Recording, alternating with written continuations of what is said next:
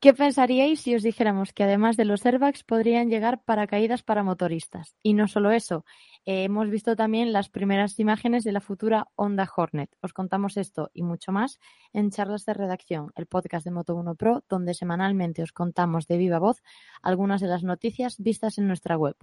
Hoy volvemos a ser eh, los tres de siempre. ¿Qué tal, chicos? Hola, María, ¿qué tal? Hola, María y Marisa. Como os decíamos, esta semana vamos a hablaros de un posible paracaídas para motoristas, pero también de la actualización de dos de los modelos más conocidos de Kawasaki y de los primeros bocetos de la Honda Hornet. Además, os hablaremos de algunas de las mejores deportivas para usuarios que no tienen el A2 y os contaremos qué fuimos a hacer a Barcelona la semana pasada.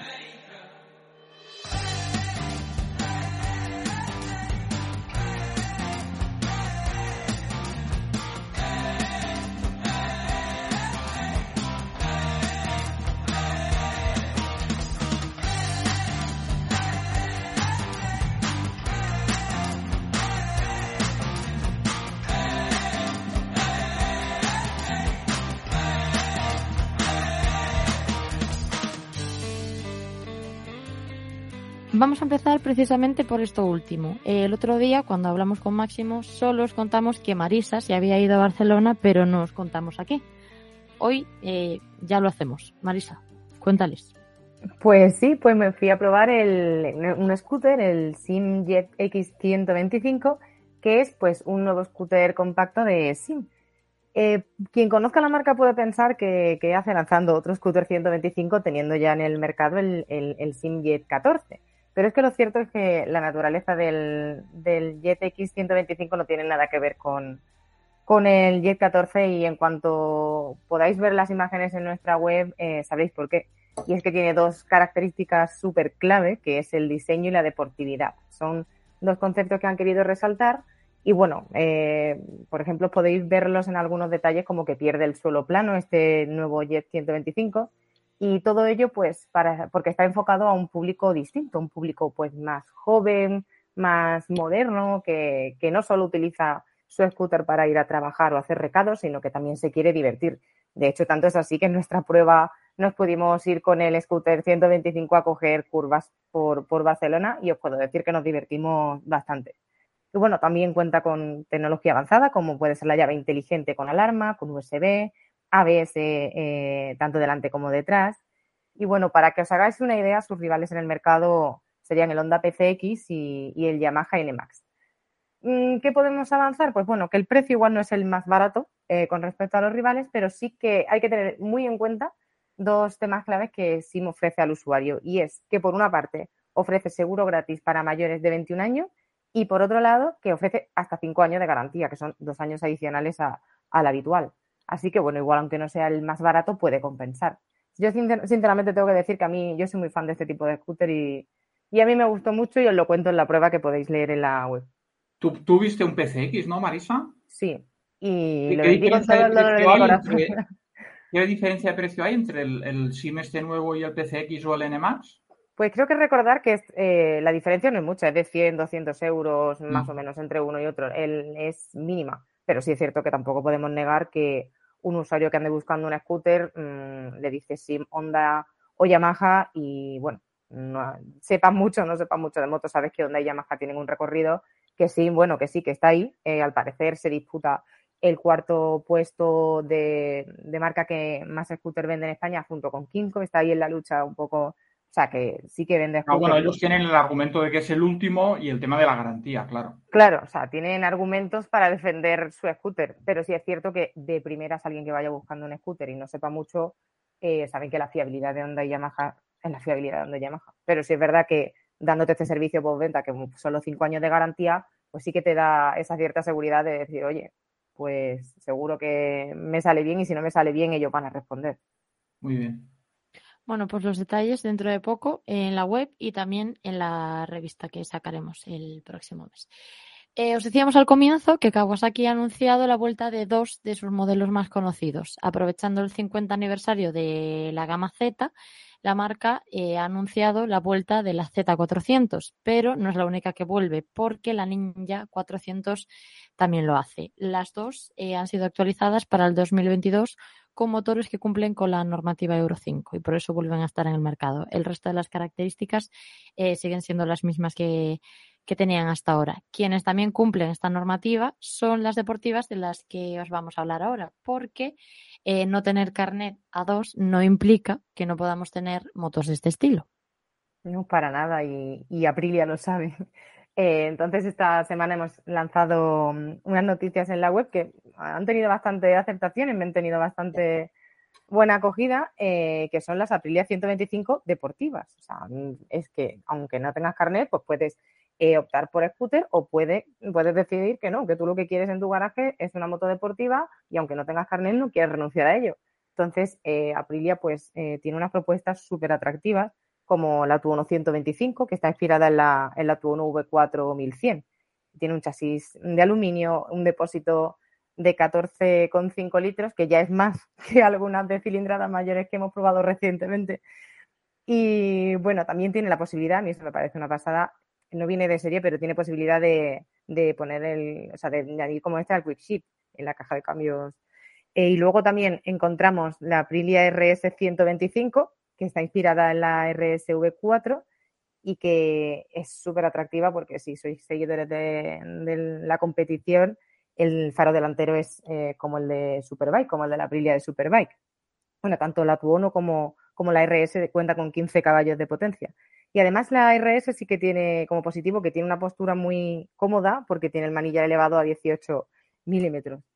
Y bueno, eso también cuenta con ese extra de Quick Shift, pero que si no lo tuyo no es el asfalto, también hay opciones de off-road como son la RX y la SX. Ambas realmente comparten la misma estructura, chasis, suspensiones, en fin.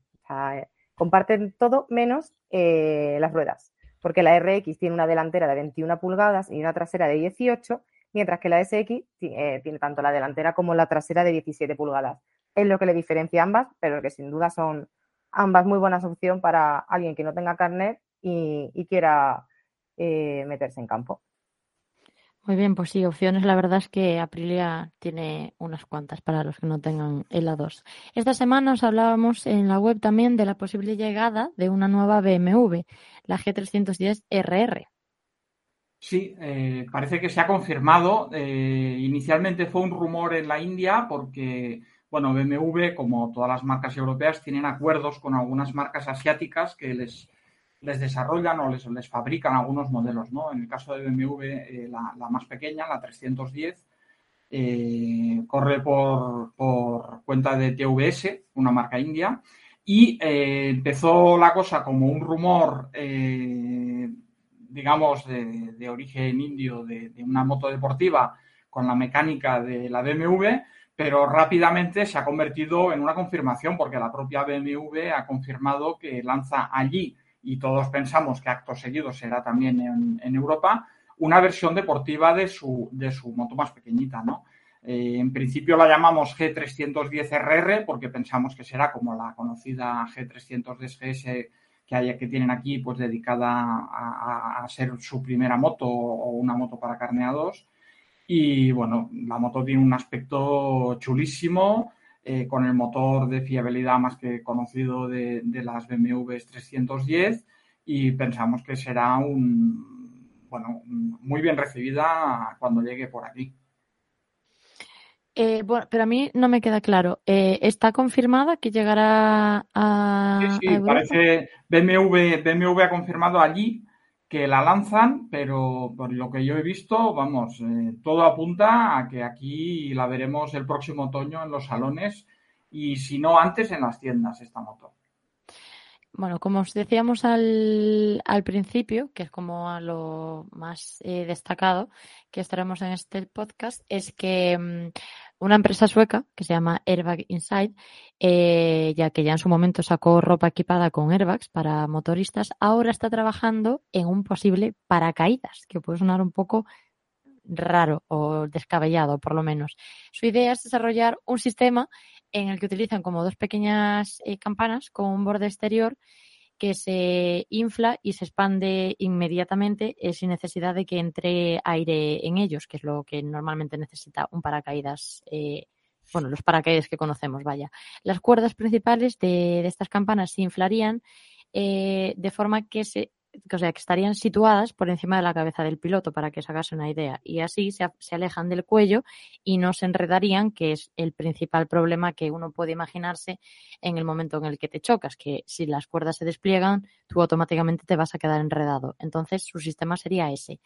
Eh, de esta forma, el piloto en el momento del accidente sale como volando, entre comillas, entiéndase ese volando, y así puede frenar eh, con los pies ya por delante o detenerse al menos lo mínimo, aunque sea, eh, antes de impactar contra un muro, la protección que haya o lo que sea. De momento solo estaría pensado para, en plan, para competición, para pista. Mm, yo no sé hasta qué punto será factible o no. ¿A vosotros qué os parece la idea? Hombre, yo creo que es una cosa que cuesta más explicarla que si ven el dibujo en la web, en la noticia. Sí, lo siento, me explico un poco regular, soy consciente. Sí, no, no, no, pero es, es que es muy enrevesado cómo funciona. Pero la verdad que es una idea mm, que cuando la vimos nos pareció un poco locura, ¿no? Decir, ala, que lo... Pero luego lo piensas y dices, para circuito, porque no hay obstáculos entre medias, no hay otros vehículos, no hay coches, no hay señales de tráfico y tal, parece bastante buena idea, porque claro, lo que hace es, eh, imagina una caída rápida, ¿no? En, imagínate a final de recta de Montmeló, que hemos visto el Gran Premio este fin de semana pasado, que llegan a 350 por hora. Si algo sale mal y ahí se cae el piloto, pues arrastra durante muchos metros. Y el airbag que llevan ahora dentro del mono, pues les protege de los golpes, pero no evita que sigan arrastrando. Y este sistema de estos huecos, que es, hay que, hay que, hay que comentar que es una, marca que se dedica a hacer airbags eh, para pantalones y chaquetas de motoristas. Pues lo que haría sería que te estaría, digamos, tirando por detrás para asegurarte que vas con los pies por delante, o sea, sin dar revolcones y frenándote, o sea, a tiempo, ¿no? O sea, no sé, es una cosa curiosa. Lo ve, es lo que tú dices, que se ve más para circuito que para carretera, ¿no? Pero, pero es una idea que yo, yo te digo que no descarto que algún día esto lo veamos en, en las carreras. Bueno, no estaría mal, sobre todo para evitar golpes como los que vimos este fin de que luego comentaremos. Eh, pero bueno, como dijiste tú, en la web se pueden ver los bocetos de cómo funciona este sistema y es bastante más claro que mi explicación. Pero bueno, hablando de bocetos, esta semana por fin pudimos ver cómo será eh, la futura Honda Hornet. Sí, a ver, saber, saber, es verdad que sabemos poco, porque Honda está tomando eh, una técnica que, por ejemplo, en música se está haciendo mucho habitualmente, que antes de lanzar un disco te lleva meses lanzando pildoritas, que si un single, que si un, extracto de alguna canción. Y parece que Onda, pues no sé, ha tomado esa iniciativa también para, para ir creando hype de cara al lanzamiento de la Hornet. Y bueno, en noviembre supimos, la, lanzaron la, la, noticia de que se iba a recuperar ese nombre de, de la Hornet para un nuevo lanzamiento Hace nada, hace un mes, en abril, eh, compartieron en sus redes sociales una, un vídeo en el que se podía ver la tipografía Hornet, el, cómo ha ido cambiando a lo largo de los años, y la última, que se le veía como más afilada, más agresiva, en lugar de poner el número del año en el que se iba a lanzar, sembrando la duda si es 2022 o si es 2023, ponía interrogante, con lo cual no sabemos todavía ni fecha de lanzamiento. Y ya esta semana hemos conocido pues los primeros bocetos. Y el primer boceto eh, lo único que nos muestra es que va a ser una moto pues con una línea bastante más agresiva, más afilada, con ese aguijón al que su nombre hace, hace alusión. Y mm, queremos saber más, la verdad. A, lo único que sabemos es que eh, de Japón junto al italiano pues han puesto los dos manos a la obra para esta creación y que ha estado a cargo de, de Giovanni Dobis, me parece que es, si no me equivoco, que es el diseñador de 28 años que también participó en el desarrollo de la ADV 350. Así que nada, no, no puedo contar mucho más, solo que si quieren ver los bocetos también en nuestra web lo tienen. Bueno, pues estaremos atentos a todo lo que vaya saliendo y os iremos contando, por supuesto. Eh, lo que os contábamos hace unos días también eran los detalles del nuevo radar 3D que están probando nuestros vecinos franceses. Pues sí, eh, la tecnología no para y parte de la tecnología la tenemos en nuestras motos para, para, que vayan mejor y demás. Parte de la tecnología contábamos ahora en los airbags y, y, otros inventos para pues, que los pilotos o luego cuando vamos en carretera vayamos más seguros. Y luego está el otro lado, que es eh, la, bueno, los controles policiales y cómo controlar tráfico y cómo controlar velocidades. Eh, la noticia que dábamos el otro día es que en Francia han puesto en marcha, eh, en prueba, unas cámaras que inicialmente están pensadas para el control del tráfico eh, urbano, o sea, el control del tráfico, pues para sincronizar semáforos y para ver densidad de tráfico y tal. Pero como son muy potentes, pues tienen una visión 360 digamos que lo que son capaces de ver es a 100 metros a la redonda todos los vehículos que hay, qué hace la gente que va dentro y a qué velocidad se mueven y a qué distancia están unos de otros. Entonces, claro, eso da lugar a poder hacer poner multas, pues si uno está bien, está con el móvil en la mano, otro está sin el cinturón puesto, otro está muy pegado a un vehículo por delante y, pues, eh, creando un, peligro, otro va demasiado deprisa. De momento los están probando solo para medición de velocidad en ese, en ese ámbito eh, pues eso, de donde están en 100 metros a la redonda, porque para las otras cosas tienen que cambiar las leyes en Francia. Pero vamos, eh, si sale bien, mm, es una cosa que no tardaremos mucho probablemente en ver aparecer por nuestras calles y carreteras. Eso iba a decir, que como salga bien el invento, todos vamos detrás, básicamente. Eh, pero bueno, nos ponemos ya en modo competición antes de dar paso al, al consultorio y despedir. ¿Visteis la carrera? ¿No visteis la carrera? Sí, yo la vi estando, estaba de vacaciones, pero hice una paradita para verla porque el Gran Premio de Montmeló siempre es interesante y sobre todo yo tenía muchas ganas de ver si, si, si Cuartararo, que yo sigo estando sorprendido del partido que está sacando de su Yamaha, que es la que todos apuntan como, entre comillas, peor moto del, de la parrilla, sería capaz de mantener los buenos resultados que había hecho en entrenamientos en carrera. Y, y no solo lo hizo, sino que es que no le vieron el pelo una pasada. Sí, la verdad es que sí, o sea, se, escapó mm, y no, no hubo forma. Además, bueno, eh, ya la, no sé cómo catalogarlo, el error de Aleix fue como que puso ya... Bueno, sí, sabes, no es la primera vez que pasa en, bueno, lo pusieron de hecho que Julito Simón se hizo famoso el año que ganó el Mundial por la cagada en, en la última vuelta pero yo me acordaba también de una de Alex Rins, Alex Rins en Moto 3, la primera vez que iba a ganar, eh, me parece que fue en la República Checa, no sé si fue en República Checa o en Motorland, pero estaba delante, era la penúltima vuelta y al pasar por meta empezó a levantar los brazos y demás y claro, le pasaron como una docena de motos porque el pobre le pasó lo mismo, que se equivocó. Yo es que me quedé en plan flipando, porque, bueno, pensé lo que comentaron Ernest y, y el resto, ¿no? En plan que había roto motor o algo, porque se paró de repente y fue como, ¿qué, qué pasa? Y cuando se echa, o sea, cuando se da cuenta de que, de que no acabó y empieza a acelerar, digo, madre mía, lo que tiene claro, yo, yo creo que lo pensamos todos, ¿no? Porque el tío pasa por meta y levanta un poco los brazos así y dices, no me lo puedo creer. Yo pensé que se había quedado sin gasolina, porque las motos estas van muy justos de gasolina. Y Montmeló no es de los circuitos donde más gastan, pero claro, pero gastan. Y digo, no me puedo creer que se haya quedado sin gasolina. Pero luego cuando veo que levanta las manos y saluda, digo, no, si se le rompe la moto, el tío no se pone a saludar a la gente. Entonces, todos nos dimos cuenta de la, de la cagada que hizo, pero bueno.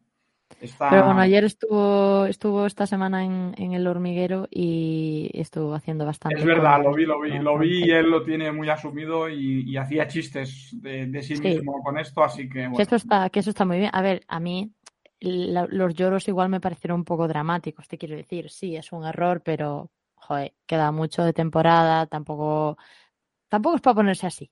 Bueno, bueno, se han perdido mundiales por un punto, ¿eh? O sea que. Sí, sí, sí, que te quiero decir que le puede, le puede repercutir perfectamente, pero bueno, ya se verá, queda mucho mundial, lo está haciendo muy bien, ya veremos qué pasa. Lo que pasa es que yo también entiendo que a lo mejor le dolía más de la cuenta por ser eh, el, circuito que era, ¿no? Por correr en casa, por decirlo así. Pero bueno, no sé si visteis también que Nakagami está bien, Después de sacó esta semana también un tuit pidiendo perdón directamente, fue lo primero que hizo a, a Rins, a Suzuki, a Ducati y Bañaya, pero bueno, eh, la verdad es que en las imágenes se le ve un poco. Bueno, hay una repetición por ahí, no sé si la habéis visto, de, con una cámara más acercada y demás, y se ve el golpe que se da contra la rueda trasera de, de y cómo rebota en, en, la parte del colín que hubo mucha suerte que no pasara una desgracia mucho más grande. ¿eh? A mí me parece un milagro. O sea, es que se dio con la, o sea, con la cabeza con la cara. Bueno, una locura. en casco, vamos. Y, el, vale, el casco es muy duro, pero el cuello no. Y no llevan grandes protecciones en el cuello, no llevan eh, los, estos protectores de cuello que algunos eh, pilotos de motos de campo llevan o los de coches, ¿no? Eh, bueno, ahí la, la, el drama estuvo muy cerca. Sí, yo, yo creo que también. Pero bueno, la carrera comentada al detalle está en Diálogo sobre Ruedas, en el capítulo de esta semana. Y eh, no tenemos MotoGP esta semana, eh, sino la próxima, que será en Asen, y faltará Mar Market, por lo tanto pierde un poco de emoción. Y lo que sí que tenemos este fin de semana en Italia es Superbikes. Eh, la primera carrera la tenemos el sábado a las 2 y el domingo tenemos la Superpole a las 11 y la segunda carrera a las 3 y cuarto. Entonces, a ver qué tal, porque ese mundial también está muy interesante, por lo menos hasta el momento. No creo que este fin de semana sea distinto. Y por aquí, o sea, hasta aquí el, el momento competición. Josep, consultorio. Bueno, para el consultorio eh, voy a tirar de la noticia que sacamos el artículo de los 10 consejos para estrenar moto sin sustos, lo hemos llamado, ¿no? Eh, no voy a aburriros con los 10 consejos porque no son aburridos, son interesantes, os recomiendo que los leáis en la web, pero eh, un par de ellos importantes son el, bueno, muchas veces nos preguntan por los rodajes de las motos. El rodaje de una moto nueva es importante, pero el rodaje del piloto también es importante. Cuando compras una moto nueva, da igual que sea nueva a estrenar o de segunda mano, para ti esa moto es totalmente nueva. Tienes que las primeras veces que la usas, pues acostumbrarte al tacto de todos los mandos, a sus prestaciones, eh, cómo acelera, cómo frena, cómo inclina, etcétera, etcétera. ¿no? Eso es importante hacer una adaptación tranquila. Y luego el segundo consejo es el que siempre insistimos en el equipamiento y que una moto bien mantenida es una moto más segura. Una moto bien mantenida quiere decir con las presiones de las ruedas correctas, con los niveles de los líquidos adecuados, con la cadena, si tiene cadena en buen estado, etcétera, ¿no? Pero con mucha importancia en las presiones de las ruedas, porque cambian tanto el comportamiento de una moto, el estado de los neumáticos y sus presiones, que te puedes eh, meter en un lío, sobre todo en una moto que no conoces, eh, pues por una chorrada. Bueno, pues para ver bien todos los, los consejos a la web, como siempre, y hasta aquí el, el podcast de hoy. Muy bien, hasta pronto. Ah, yo pensé que, me, ibais a dejar solísima, despido. no, no, yo te veo la semana que viene. Vale, hasta pronto, chao. Chao.